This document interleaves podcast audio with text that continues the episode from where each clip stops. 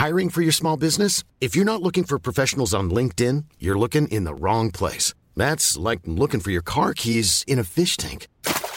LinkedIn helps you hire professionals you can't find anywhere else, even those who aren't actively searching for a new job but might be open to the perfect role. In a given month, over 70% of LinkedIn users don't even visit other leading job sites. So start looking in the right place. With LinkedIn, you can hire professionals like a professional. Post your free job on linkedin.com slash people today.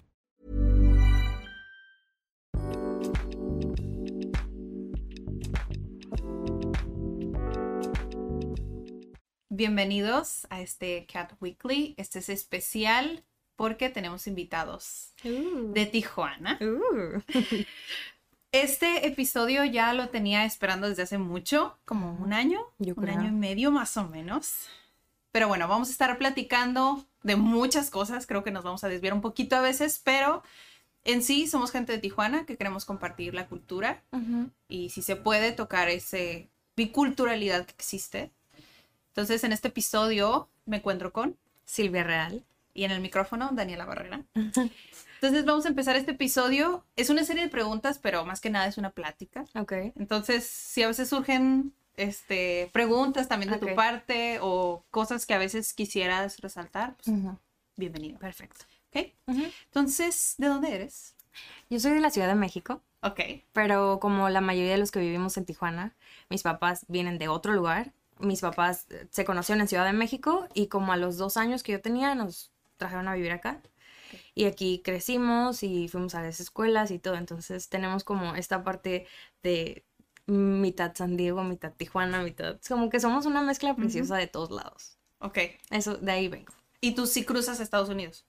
Ahorita no. Bueno, sí, porque Bueno. mi hija es americana, entonces voy con ella a las vacunas y esas cosas. Ok. Pero no, no cruzo como los que pueden cruzar felizmente todos los días. ¿Y tú creciste eh, cruzando, o sea, con Sí. yendo todo el tiempo? y- Todo el tiempo.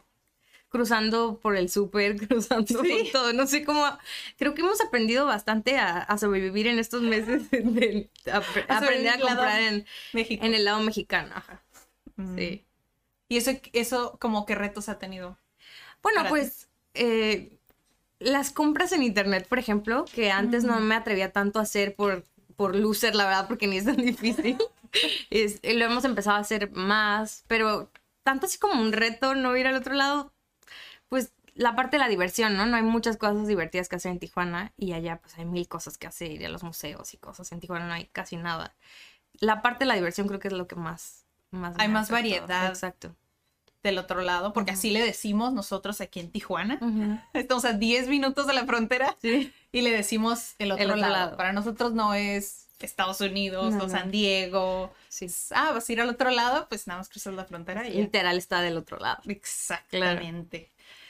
La siguiente pregunta es ¿quién es Silvia? Ay, ¿quién es Silvia?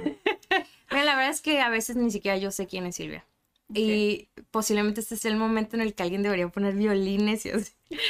Resulta que yo tenía bien claro quién era Silvia. Mm, Yo siempre quise ser artista, estudié teatro con un gran amor por, por todo lo que representa poder transmitir emociones y, y poder ayudar a las personas como a cambiar su chip y a intentar comprender el mundo desde otras perspectivas. Amaba eso tenía muy claro lo que quería y hacia dónde iba, y también tenía muy claro que yo quería ser mamá. Mi deseo más grande siempre fue ser mamá, y yo sabía que cuando llegara el momento iba a ser la mamá de Paula Regina. Toda la vida lo supe. Incluso antes de saber quién sería su papá, yo sabía que iba a ser la mamá de Paula Regina.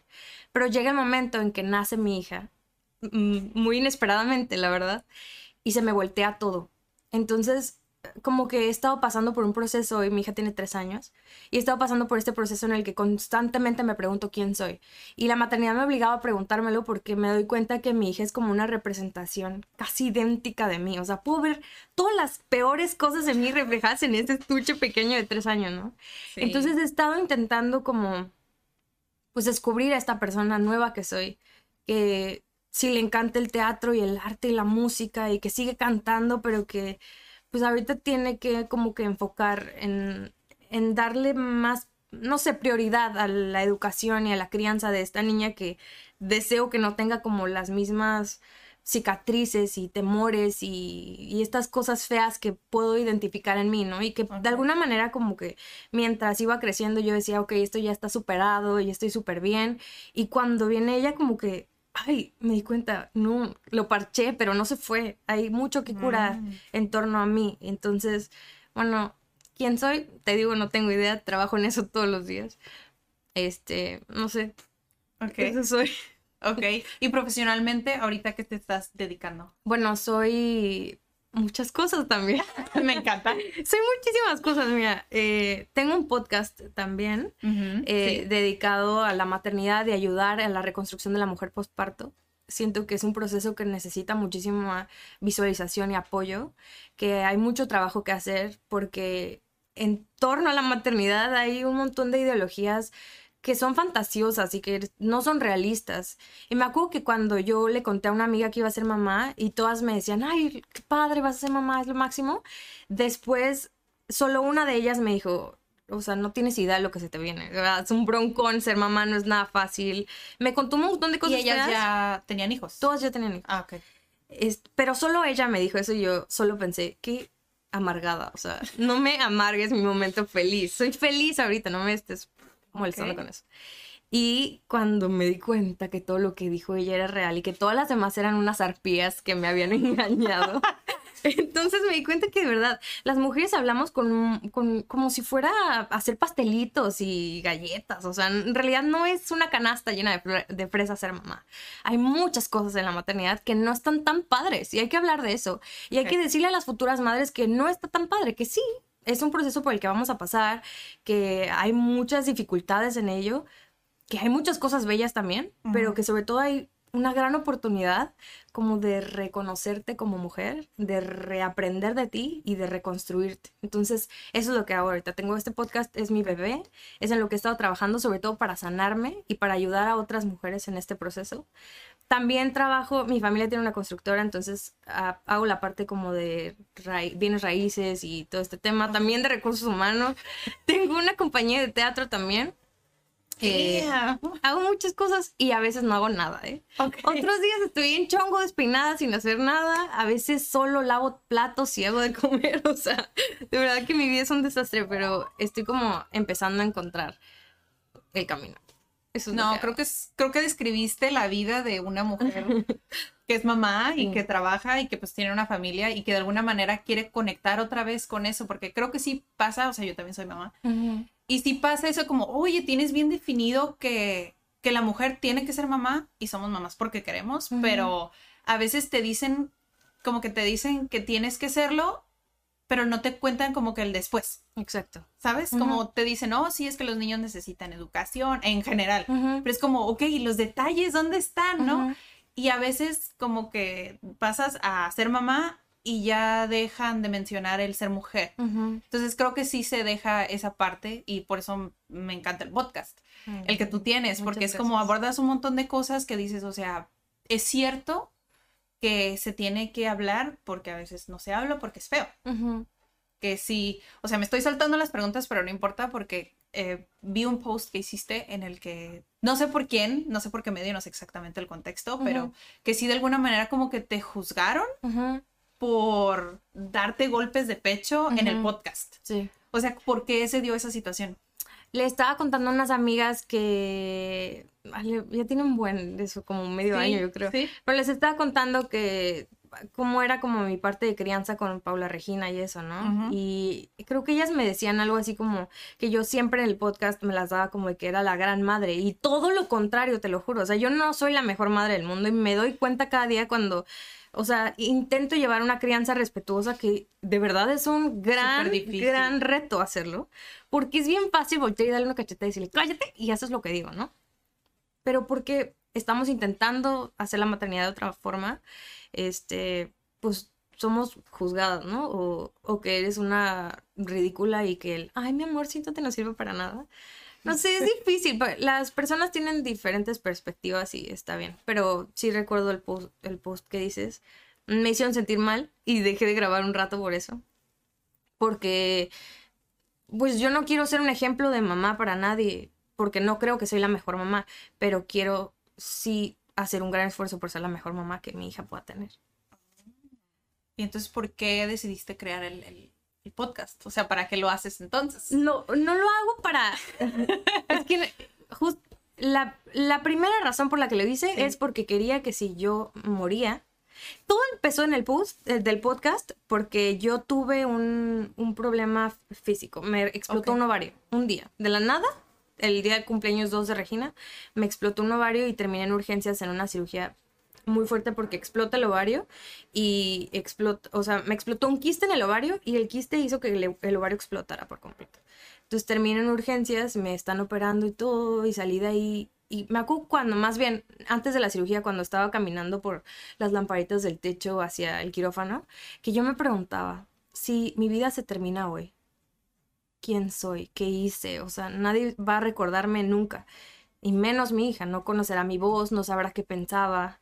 Y recuerdo que el primer, el primer post que hice, porque en realidad lo que yo hago es escribir y grabar, y también hago entrevistas y esas cosas, pero la primera cosa que yo escribí era enfocada, ok, Regina, si, si un día mamá no está, quiero que sepas que yo quiero que seas una mujer feliz, que seas libre, que vueles, que sientas que tienes la capacidad de, de ser lo que tú quieras ser, ¿no? Por eso empecé, porque quería que si yo me moría, mi hija escuchara mi voz después, o sea, como una manera de... Yo creo que todas las, las personas tenemos como esta fantasía de trascender, ¿no? Sí. Y, y por eso lo, lo empecé. Después me empecé a dar cuenta que las personas a mi alrededor creían que quería darles como, como clases, ¿no? Como si yo creyera que era la, la que sabía todo. Y es que, seamos honestas, si hay un momento en la maternidad en el que crees que tienes... Que tú lo sabes todo porque Exacto. investigaste un montón de cosas y te das cuenta que lo que te dijeron no es Exacto. y dices, ah, yo sí sé porque yo investigué. Ujú. Y a veces creces y luego dices, uy, yo que según estudié cometí errores ahí donde no debía haber cometido. Sí, y sobre todo porque ah, hay muchísima información ahorita y puedes encontrar un montón de cosas y después te das cuenta que en realidad no importa si lactaste exclusivamente un año, dos o tres meses, que en realidad no importa si, si no hiciste baby led weaning con tu bebé, o sea, esas cosas como quiera, hay, hay cosas más importantes. Y como mamá creo que a veces nos enfocamos mucho en como que cumplir al pie de la letra los requisitos para ser una buena madre. Y al carajo con eso, en realidad, ¿de qué se trata ser una buena madre? Yo me acuerdo que el episodio que grabamos tú y yo para mi podcast, tú me dijiste que encontrabas como la manera de aceptar que había momentos en los que eras un buenísima haciendo tu trabajo y otros momentos en los que eras buenísima mamá y ya, o sea, no había que juzgarse por eso. Y eso, créeme lo que me ayudó un chorro porque justo necesitaba esa voz que, que, que dijera, ok, va a estar bien, todo va a estar bien. Enfócate, en tu- dale tiempo a todo y todo va a salir bien.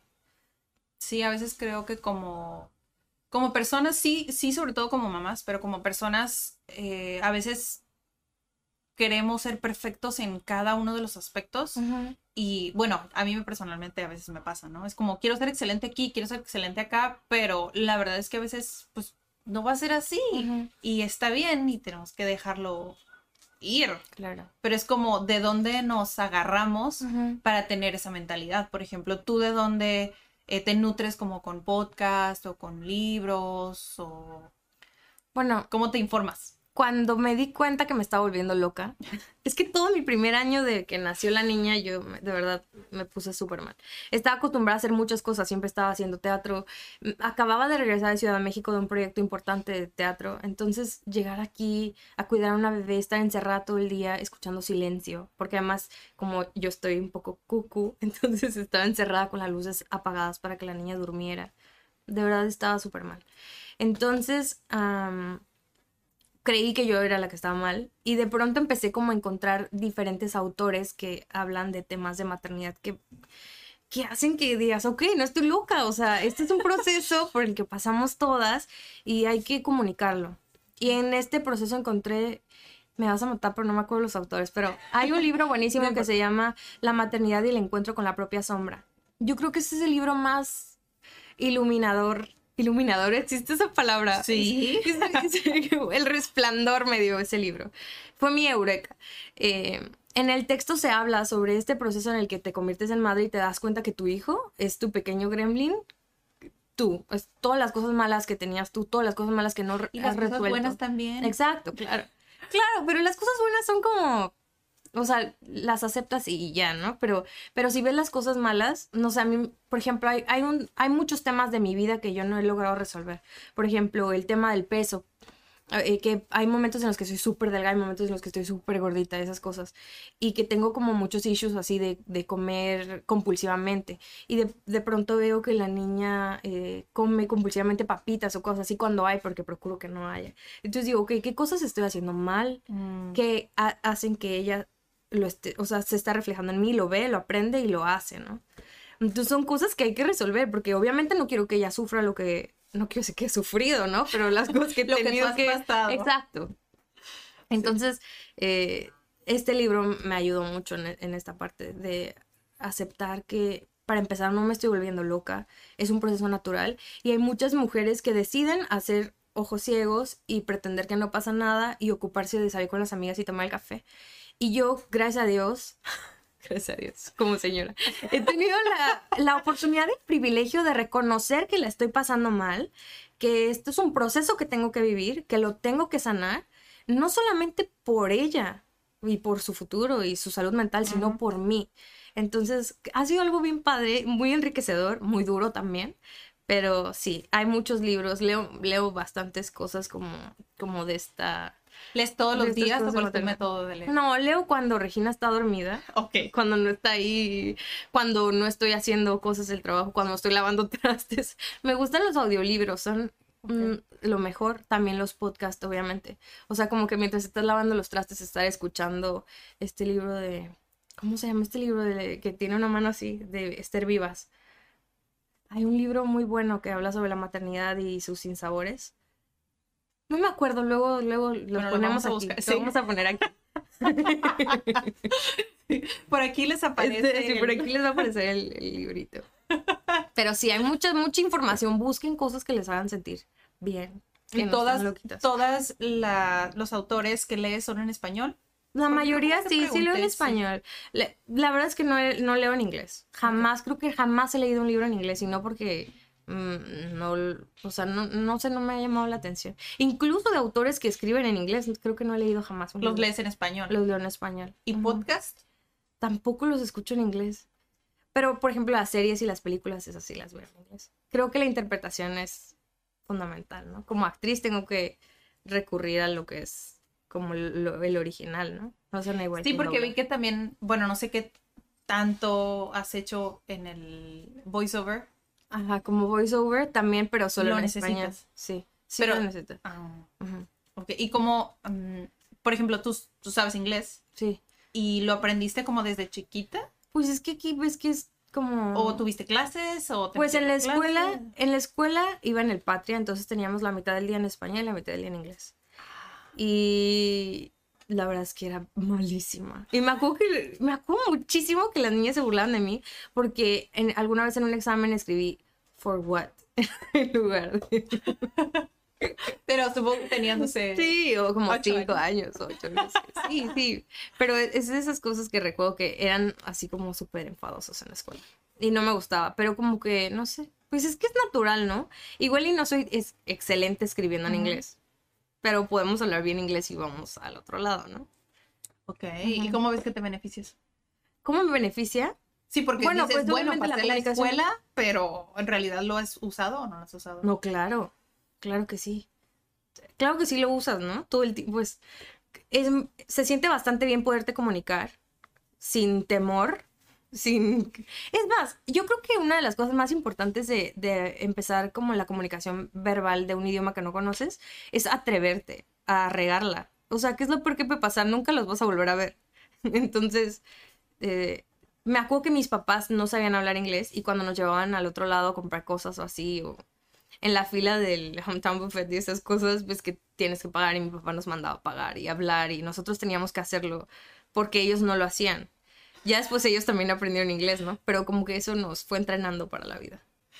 Vaya. Y el hecho de que tus papás sean de Ciudad México y que tú de alguna manera creciste en Tijuana. ¿cómo ves que haya como culpido o cómo te nutrió a ti? ¿Cómo Como me nutrió?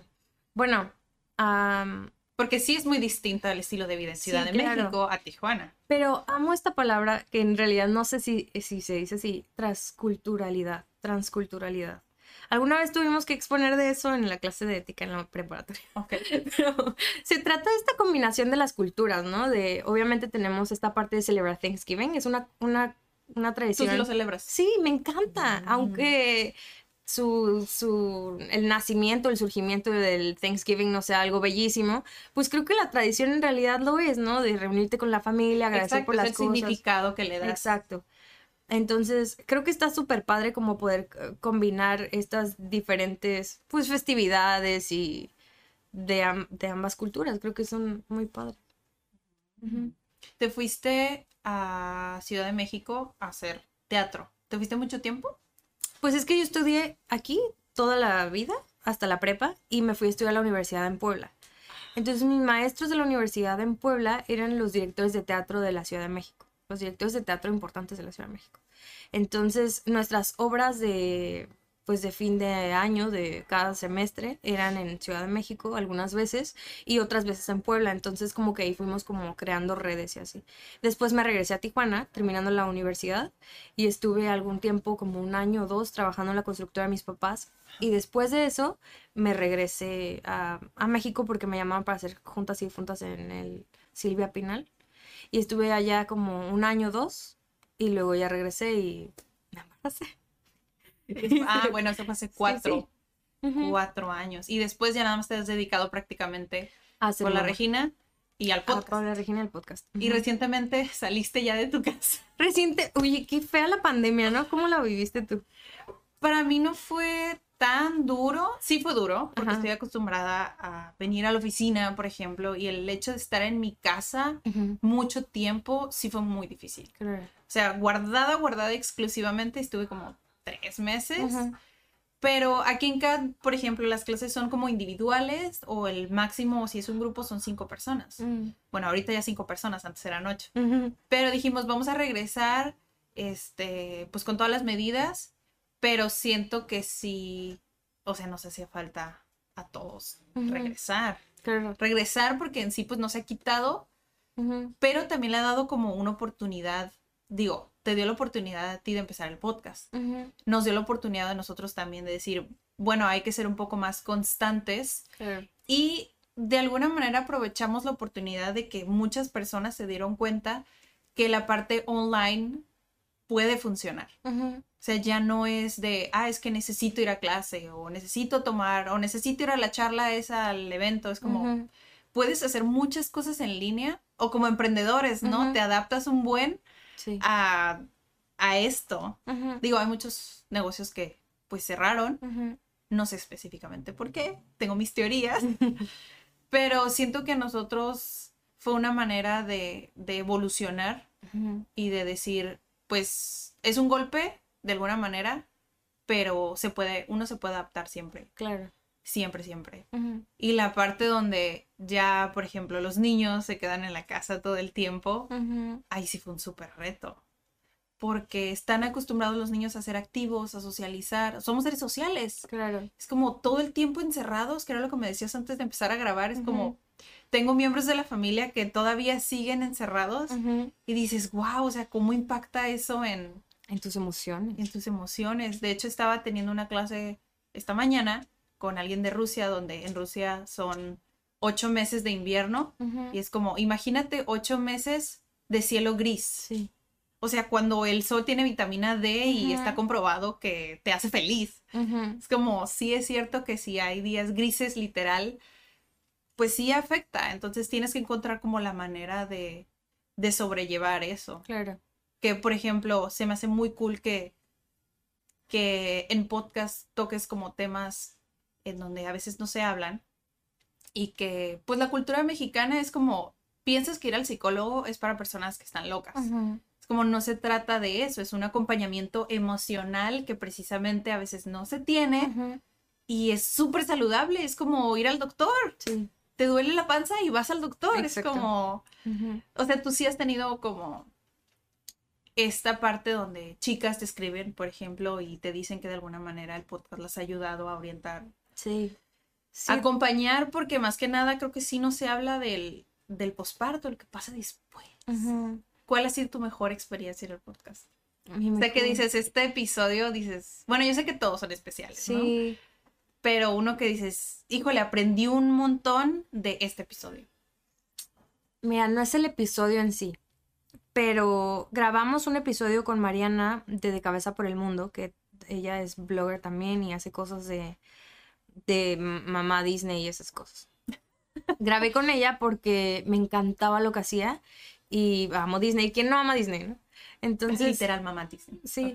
Entonces grabamos y yo hago esto, no grabo y e inmediatamente saco el episodio, sino que tarda como que su tiempito. Entonces, porque como era pandemia, yo grababa como siete episodios a la semana, pues no había manera de sacar e, el episodio cada día, ¿no? Entonces grabo con ella, ponle que en, no sé, abril, mayo, algo así. Y su episodio estaba programado para salir por el 17 de julio, pero no había salido. Entonces me, llama un día y me dice, oye Silvia, necesito que, eh, quiero escuchar el episodio porque pasó algo terrible y, o sea, quiero recordar lo que te dije ese día, ¿no? Y yo, ¿qué pasó? Cuéntame. Y me dijo que había muerto su bebé. Entonces, fue súper fuerte para mí porque, pues, siempre es esperada la muerte de pues personas, ¿no? De personas mayores, de abuelitos, papás, lo que sea.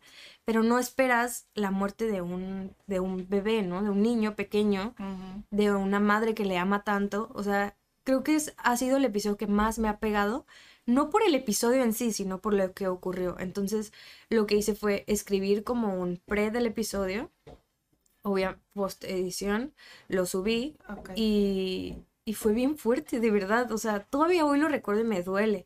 Porque es imposible que como mamá no te pongas en circunstancias. Y tu bebé, obviamente tu hijo es como tu, tu ser amado, la persona que más quieres. Y lo más duro de perder a un hijo es que sigue creciendo en tu imaginario.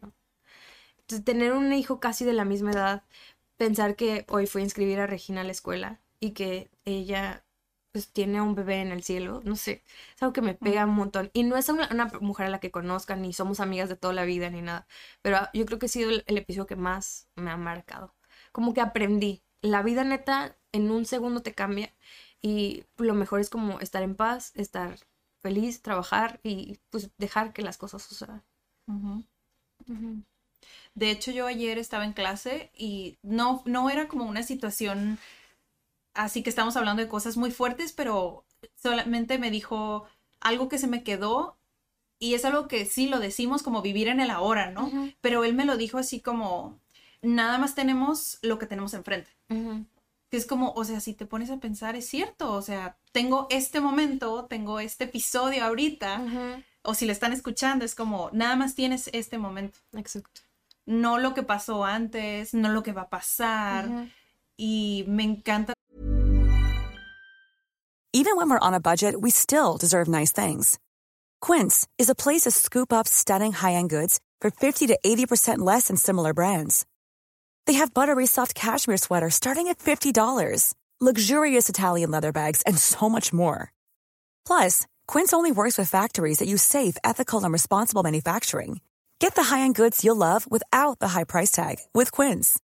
Go to quince.com/style for free shipping and 365-day returns. If you thought the only way to get a more defined jawline with natural-looking results was through surgery, think again. Juvederm Volux XC is a non-surgical injectable gel filler that improves moderate to severe loss of jawline definition and can help you achieve natural-looking results with little downtime. Even better, this improved definition lasts up to one year with optimal treatment. No maintenance required. Improve jawline definition for a smooth, sculpted look with Juvederm Volux XC. For important safety information and to find a licensed specialist, visit juvederm.com. That's J U V E D E R M.com. Not for people with severe allergic reactions, allergies to lidocaine, or the proteins used in Juvederm. Common side effects include injection site redness, swelling, pain, tenderness, firmness, lumps, bumps, bruising, discoloration, or itching. There's a risk of unintentional injection into a blood vessel, which can cause vision abnormalities, blindness, stroke, temporary scabs, or scarring. Talk to a licensed specialist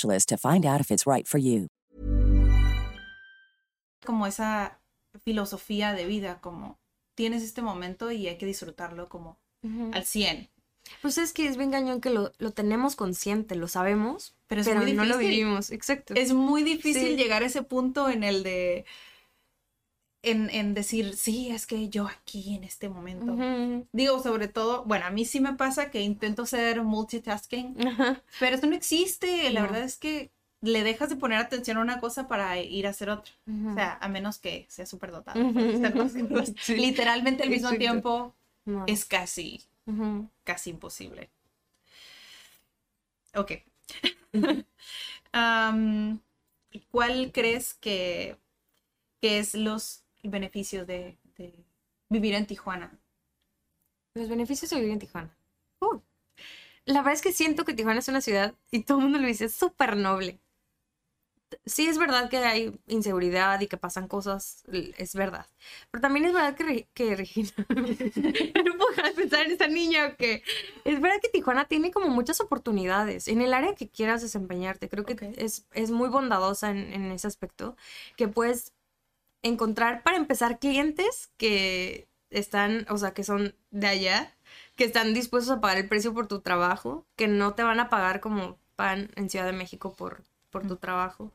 Siento que Tijuana es una ciudad eh, bien comprometida, que la gente es muy bondadosa también. O sea, no sé, he tenido puras buenas experiencias con la gente en Tijuana. En cambio, cuando me fui a México, que, que fui a hacer la obra esta de Juntas y Difuntas, el señor que nos contrató nos estafó y no- nos llevó de aquí para allá trabajando casi gratis. Eso nunca me ha pasado en Tijuana. Es- bueno, sí, la hay gente de todo, la verdad. Ahorita Sí, que lo todos sí, hay de- todos hay de de, todo. todo. Pero Tijuana es una ciudad muy bonita. ¿Tú qué le encuentras bello a Tijuana? Pues es que Tijuana creo que tiene, como tiene esa biculturalidad, biculturalidad, pero no, porque por ejemplo, el sur a veces nos rechaza, ahorita ya no tanto por el internet, ¿no? Ya todo está más globalizado. Pero es como, ah, pues eso ni es México. ¿no? Y los de Estados Unidos, no, pues es que eso es México. Entonces, dices, bueno, entonces, ¿qué es Tijuana, no? Tijuana es eso, el poder brindarle como ese calor a la persona que viene con el sueño americano de quererse ir o de tener una mejor vida y creo que esa es la ventaja de Tijuana, como que apoya lo local y Claro. apoya que los emprendedores o los que quieren hacer algo puedan crecer. Yo sé que muchas ciudades tienen muchos emprendedores, pero la verdad siento que Tijuana o sea, tiene el mejor punto para eso Sí. que es lo que acabas de decir. Es como tienes clientes de el otro lado, entre comillas, Sí, o de aquí que dices comprenden o valoran. claro. A nosotros nos pasa con español, es como no te hacen un montón de preguntas o no te preguntan si su aprendizaje va a ser rápido. Ujú. O sea, hay más conciencia en otros aspectos que dices, bueno, tal vez Tijuana no tiene cultura propia, pero se nutre de todo. Entonces, si Sí. tuviera que describirlo, es como es, es diverso. Claro. Eso es lo que me gusta Sí. de Tijuana. Y una vez me preguntaron, pues, ¿qué tiene Tijuana, no? Como alguien de otro lugar. Creo que venía de Los Ángeles. Y le dije, pues es que Tijuana, lo bueno es que tienes opciones. O sea, si desde lo que sea, o sea, si quieres hacer una fiesta, por ejemplo, tienes opciones carísimas, Ujú. súper elegantes, a cosas súper económicas. O si, no sé, vas a comprar cosas, puedes encontrar desde bazares a cosas, o sea, mueblerías súper nuevas. Entonces, como hay muchísimas opciones y siento que a veces no lo aprovechamos.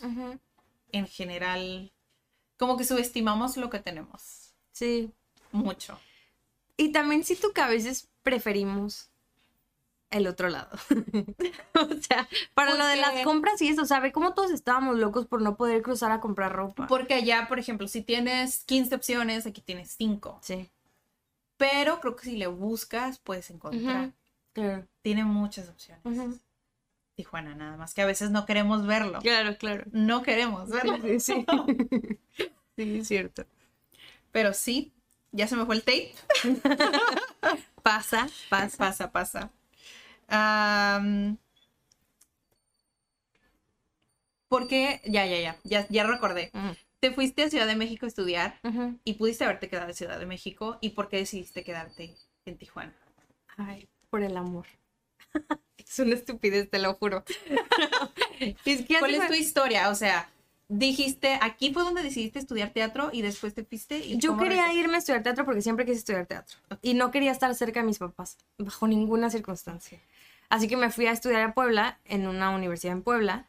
Y decidí, casi cuando estaba terminando la tesis, venirme, regresarme a Tijuana, porque ya no tenía nada que hacer en Puebla. En realidad, ya todos mis amigos habían terminado, ya todos estábamos solo en lo de la tesis y eso. Entonces me regresé a Tijuana y yo estaba valiendo cacahuate en Tijuana, de verdad no estaba haciendo nada, solo es- escribiendo la tesis. Ok. Y bueno, me mandaba mis archivos para que lo revisara mi asesor y todo eso. Pero me acuerdo que una vez mi papá me vio ahí tirada en mi cama. Y me dijo, oye, ¿no tienes ganas de trabajar, de tener dinero o algo? Y yo, sí, ¿por qué? Me dijo, ah, porque te puedo dar trabajo. Si quieres, ven a la constructora y te doy trabajo y así.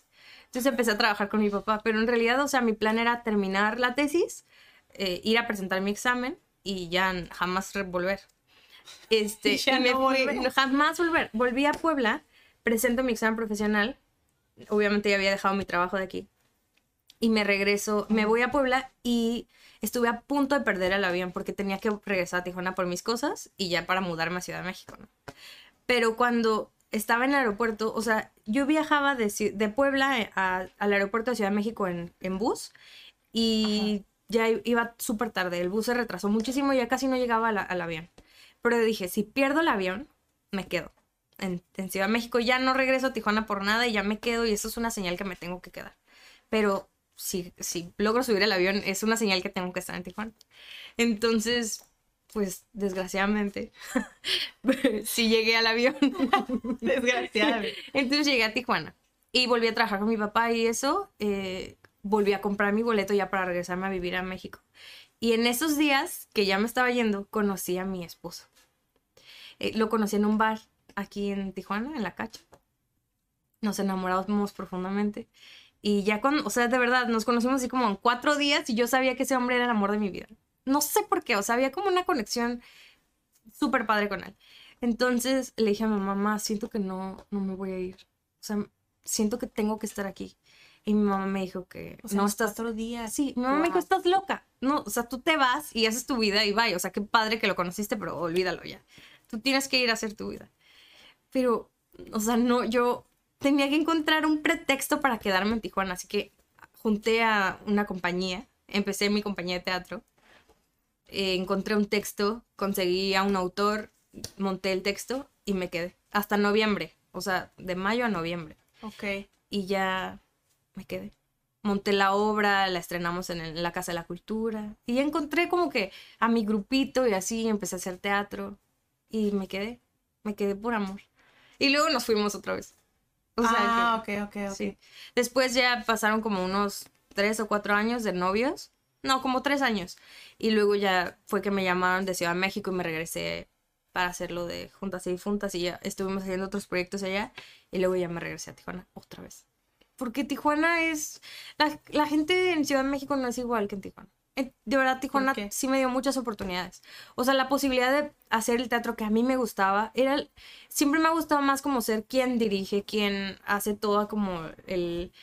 Pues la preproducción, el escribir el texto también, esas cosas. Y en, en Ciudad de México no estaba esa posibilidad porque no era nadie. O sea, a pesar de tener como todos mis con- conocidos y esas personas que también hacían teatro, o sea, yo tenía que ir a hacer lo que ellos estaban haciendo. Y, Mm. y no me gustaba tanto como la idea de dejar de hacer o de tener esta visión que yo tenía del teatro. Porque siempre he pensado que el teatro puede transformar conciencias. Y no me gusta este teatro que se hace así como a lo tonto y que no dice nada y, y que solo es como por diversión. O sea, de verdad me importa que mi teatro tenga un mensaje y que ayude a las personas como a, no sé, no quiero decir que les ayude a transformar su manera de ver el mundo, pero que sí les dé como otra perspectiva Como de un él. despertar, ¿no? Tal vez, Exacto. tal vez no es como que te vas a leer todo un libro, ¿no? Pero el hecho de que vayan a una presentación, que digas, bueno, tal vez no había visto la vida de, de de esa esa manera. forma, exacto. O sea que el teatro no es solo entretenimiento, sino que hay algo mucho más de fondo, de contenido en él. Eso es lo que yo quería hacer. Y eso no lo estaba encontrando en Ciudad de México. Además que cometí la estupidez de comprarme un traspaso de una fondita en Ciudad de México. Ya me estaba volviendo loca con eso. Y ya mejor me regresé a Tijuana. De aquí empezamos nuestra vida felices. Wow.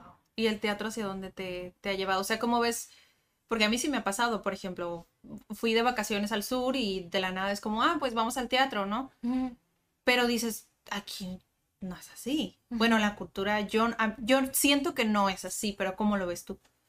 ¿Te refieres en, cuanto a... No, la verdad es que es bien complejo. Es muy complejo el teatro en Tijuana. Porque igual hay estos grupos de teatro que están súper posicionados y que de hecho acapararon el nombre de quién era, quiénes eran los únicos que ejercían el teatro en Tijuana.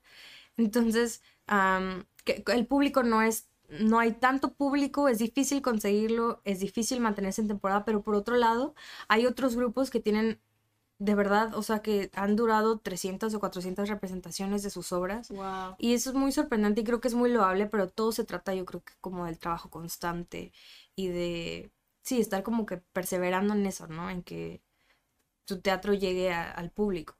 Creo que hay mucho trabajo que hacer, porque a la gente no le gusta ir al teatro y además a veces cuando vamos al teatro vamos a ver mamaseadeces que no significan nada, que están payaseando y haciendo cosas que no, o sea, fui a ver, me salí de mi cuarentena. o sea, me salí por eso. Me salí para ver una obra de teatro de mi cuarentena. Y me encuentro con un proyecto que, o sea, no tiene fondo parece que quieren decir mucho, pero no dicen nada. Y me imagino para alguien que nunca ha ido al teatro, ir a ver eso por primera vez, dicen, ok, bueno, ¿para qué? Y como dice Lolita Cortés, son varios supers. de verdad, o sea, no hagamos a la gente gastar para ver esas cosas. Hay que echarle ganas. por sí, ¿no? no, no, no vamos, porque me incluyo. Y aún así dices, ay, fui para eso. Ajá, me gasté lo de mi café por ir a ver esto. Entonces yo creo que es difícil conseguir público. Hay mucho trabajo que hacer para encontrar público. Vale la pena hacer buen teatro para que el público que va una vez regrese. Siento que hay mucho trabajo que hacer, pero creo que hay que, hay que enfocarse y que se va a lograr. O sea, sí hay gente que ya, ya va al teatro, ya hay mercado de teatro en Tijuana, pero hay que conseguir también como diversificar. Pues sí, es que, porque es lo que estoy diciendo, o sea, antes, digo, se considera como entretenimiento, pero el hecho de crear conciencia y hacer ese despertar a veces es como, híjole, prefiero no ir. Sí, exacto. O sea, como a veces es muy... Es que justo hay que encontrar el equilibrio entre el, el, entretenimiento y la conciencia y no que sea lo que te digo, una payasada nada más que no dice nada, pero que quiere aparentar que dice mucho solo por tener la beca del Estado cultural, o sea, sí me estoy explicando, siento que estoy como cantinfleando. Pero, no, no, no, no, se entiende porque, o sea, a nosotros también nos pasa cuando, por ejemplo, todo el contenido que se crea o los youtubers, no estoy criticando a nadie, pero a veces es como, crean contenido nada más por los views o crean contenido porque, ¿sabes? O sea, no es, no es significativo. Exacto. Cuando dices, oye, si ya te estás tomando el tiempo de grabar, de editar, de subir, dices, pues que le deje le deje algo a la gente. Fuera de que se pueda reír y que la pueda pasar bien un ratito, dices, pues que empecemos a maquinar. Sí. Que gire tantito la ardilla. Oye, me da coraje de verdad que siento que a veces, o sea, veo contenido como el tuyo, por ejemplo, como el de otras personas que de verdad investigan, que hacen cosas inteligentes que no tienen el, alcance que tienen personas que están bailando y haciendo payasadas. Es algo que me molesta tanto. Te lo juro, porque oye, tengo una noche entera sin dormir, escribiendo cosas, pensando, buscando palabras, haciendo juegos de palabras y todo, para decir algo que signifique algo y que le llegue a alguien. Y no llega nadie. Y hay otro tipo que se está metiendo cosas en la nariz y tiene 800 mil reproducciones. Es oh, súper frustrante, ¿no? Sí. ¿Y cómo llevas eso? Porque, o sea, cuando eres escritora y eres creadora de, de, piezas, de arte, sí. o sea, ¿cómo le haces para lidiar con eso? Creo que también estamos acostumbrados a ser ignorados. Desde chiquitos. No somos normales las personas.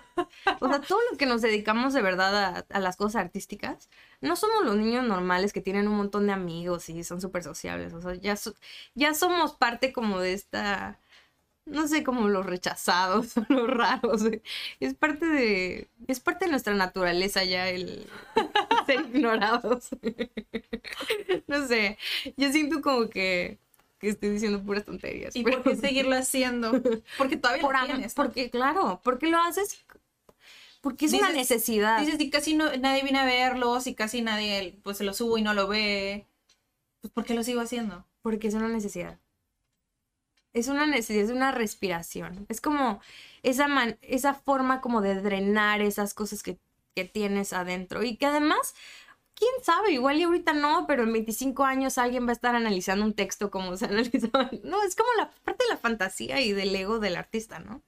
Como de creer que en algún momento alguien, no sé. Alguien se va a identificar. Sí, claro. O sea, ¿cuántos, ¿cuántos episodios todavía tienes? ¿Tienes dos temporadas? Tengo dos Y temporadas. el año pasado llegó tu podcast a ser el número 21 en Ujú. Trending Podcast en Spotify, ¿no? Sí. Este año eso no va a pasar. Este año eso no va a pasar porque de verdad le, le dejé echar un montón de ganas. Debo reconocer mucho por esta parte de sentirme enojada de que A raíz no de lo tiene que el éxito también, ¿no? a raíz de, de- de mis problemas mentales. Ok. O sea, oye, aquí yo me estoy confesando. Al rato si me quieren quitar la custodia de Regina, mira. no sé. No, no, no, no, no. Eh, no sé, mira, siento que una parte, porque sí lo reconozco, me da mucho estrés ver que hay personas haciendo puras tonterías que les va súper bien. Entonces me pregunto, ¿qué hay que hacer, de verdad? ¿Es necesario que nos quitemos la ropa para empezar a ser interesantes?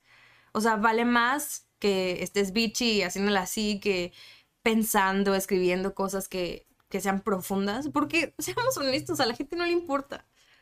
O sea, no le importa. Y creo que justamente ahí como que el internet te da como esta posibilidad de desconectarte del mundo y ponerte en mood automático y, y ya, o sea, no pensar en tus problemas, en que tienes que pagar nóminas, la colegiatura, la, la, la. Som- solamente abre TikTok y quédate ahí sin querer, vas a pasar tres horas de tu vida y, y ya, ¿no? Siento que si ya son suficientes los problemas personales, no hay tiempo para pensar en, en todo lo demás.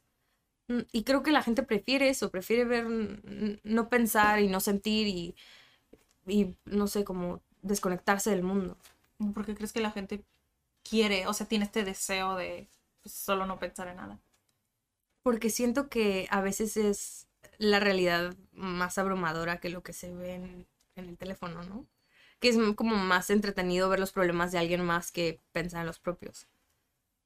Sí, pues es que es más fácil pues criticar o ver o pues como tú decías, ¿no? Como que el parche este que le puse y yo pensé que ya lo había sanado, pero en realidad No. pues no. Es como nada más retrasas y retrasas y retrasas lo Sí. que Es como un bálsamo. Como, además, eh, esta, esta gratificación que te da como el ver que las otras personas le den like a tu foto donde tú sientes que te ves linda. O, y también la ansiedad que te da que no le den like a esa foto en la que tú sentías que te ves linda. Oh my God. es como que es, es demasiado complejo, ¿no? También creo que por eso he decidido como alejarme un poquito de este rollo de, de Instagram y de la cosas. imagen de la red social. ¿Por qué? O sea, ¿por qué? Porque no solamente me puedo sentar y grabar mi programita así en secreto y, En secreto. y ya, ¿no? Pero, o sea, ya no puedes hacer eso porque si ya no estás en redes sociales, en realidad no existes. Qué compleja es la vida ahora. Bueno, no en manera personal, sino como una marca sí, o claro.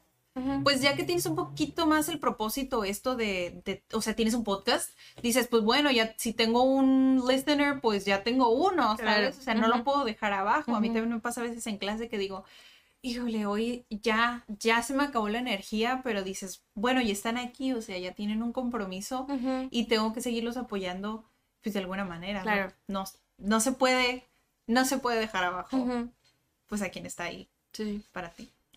Pero bueno, ya nos quejamos mucho, pero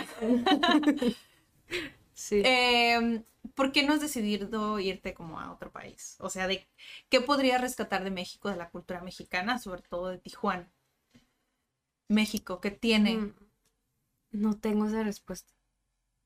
No me gustaría irme a otro país porque en realidad me gusta la calidez humana que hay.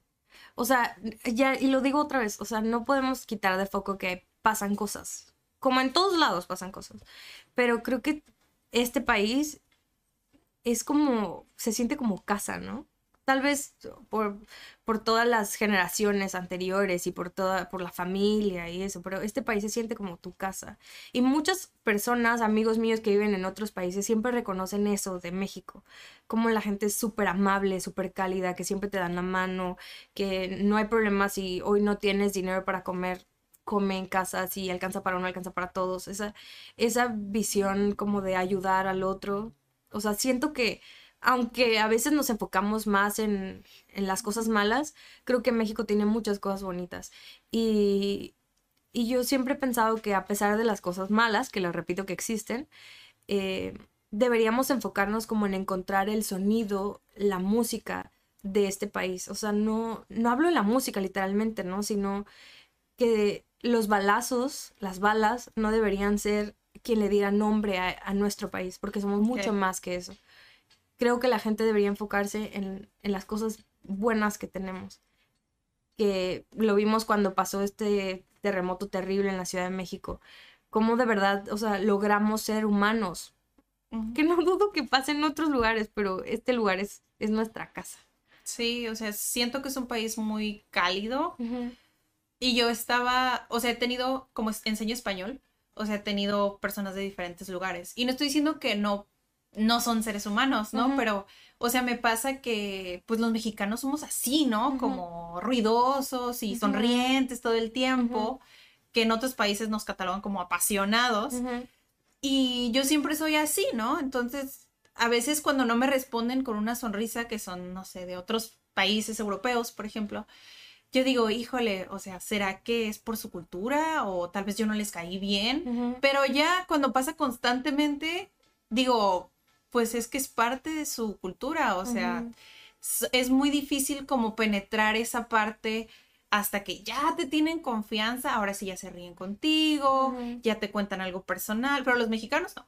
Los mexicanos es de, a veces también me pasa que, no sé, estás en el sobre ruedas o así, y literal estás viendo un tomate y te topas con una señora y te empieza a contar toda su vida. Sí. Es como dice, señora, este, apenas le dije buenas tardes. Solo dije con permiso. Sí, como que tenemos esa necesidad de compartir es siempre como lo que somos. Y se hace bien cool de Sí. nuestra cultura. Sí, sí, sí. Es súper lindo. Sí, es verdad. Es muy linda nuestra cultura, la verdad. Y el Día de Muertos es hermoso. De verdad, siento que es una festividad Tú de las padrísima. personas que ponen el altar. Jamás, porque tengo cero talento así de manualidades y esas cosas, o sea, tengo cero talento. Pero me encanta Día de Muertos, es creo que una festividad súper padre. Me encantan los colores, el, el significado. No sé, siento que es súper padre Día de Muertos. Sí, de hecho, cuando estuve en la universidad, tuve que ir de intercambio a Francia. Ujú. Tuve que. no solicité ir, irme de intercambio. Entonces estaba en, en francés, llegué a club de conversación, sorprendentemente. Hoy no me acuerdo de nada. Pero nos dijeron, tienen que tomar una tradición de su país y tienen que venir a explicarla. Entonces aprendí un montón. No sabía en ese entonces, que era cuando tenía 21, hace como nueve años. O sea, no sabía exactamente cómo, por qué existía el Día de Muertos, por qué son ciertos niveles.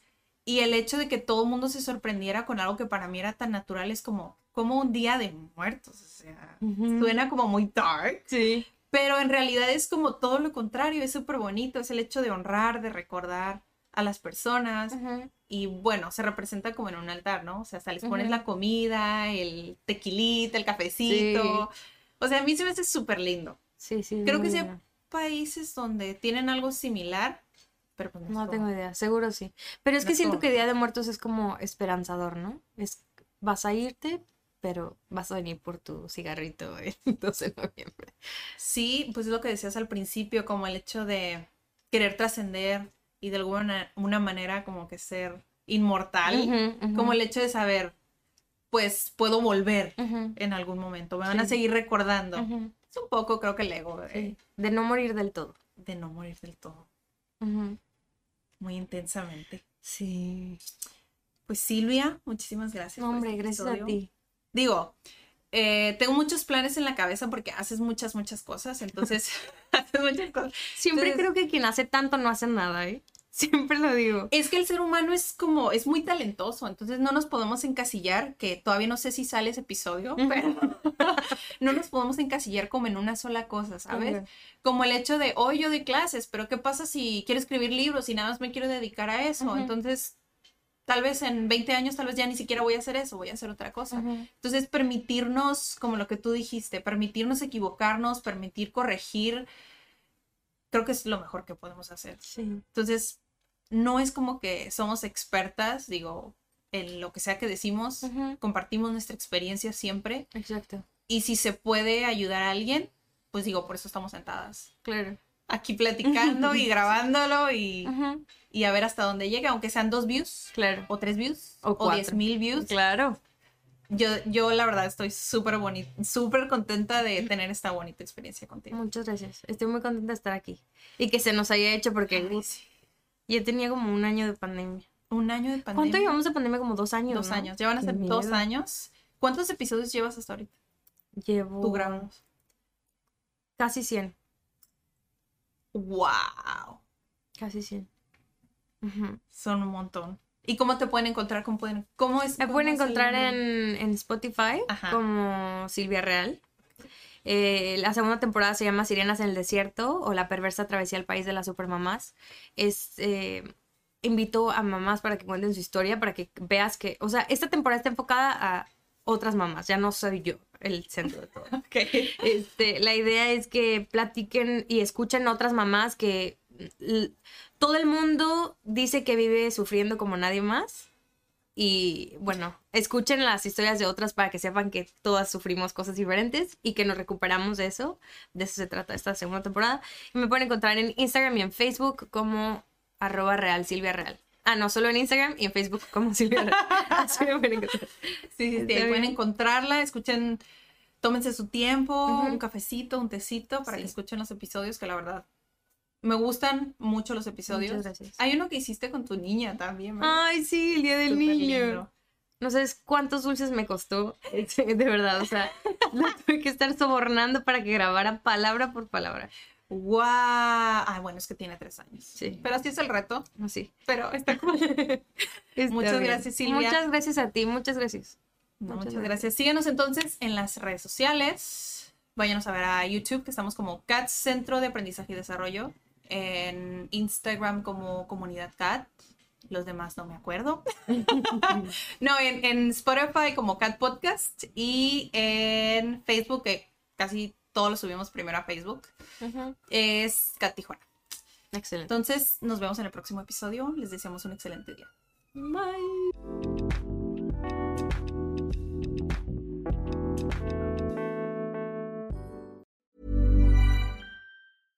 How would you like to look five years younger? In a clinical study, people that had volume added with Juvederm Voluma XC in the cheeks perceived themselves as looking five years younger at six months after treatment. Look younger, feel like you. Add volume for lift and contour in the cheeks with Juvederm Voluma XC. Reverse signs of aging by adding volume to smooth laugh lines with Juvederm Volure XC. For important safety information and to find a licensed specialist, visit juvederm.com. That's J U V E D E R M.com. Not for people with severe allergic reactions, allergies to lidocaine, or the proteins used in Juvederm. Common side effects include injection site redness, swelling, pain, tenderness, firmness, lumps, bumps, bruising, discoloration, or itching. There's a risk of unintentional injection into a blood vessel, which can cause vision abnormalities, blindness, stroke, temporary scabs, or scarring. Talk to a licensed specialist to find out if it's right for you.